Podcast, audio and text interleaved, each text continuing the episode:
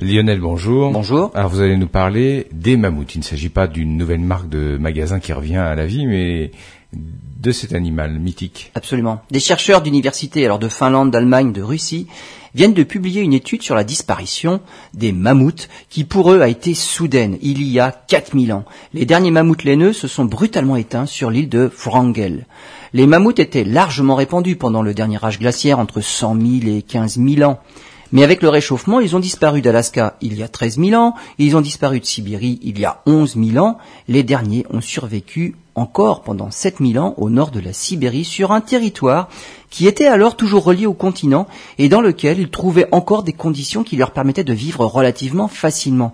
Mais les chercheurs ont trouvé dans les échantillons de dents des taux anormalement élevés en soufre et en strontium. Ils auraient pu être empoisonnés par de l'eau contaminée en éléments lourds.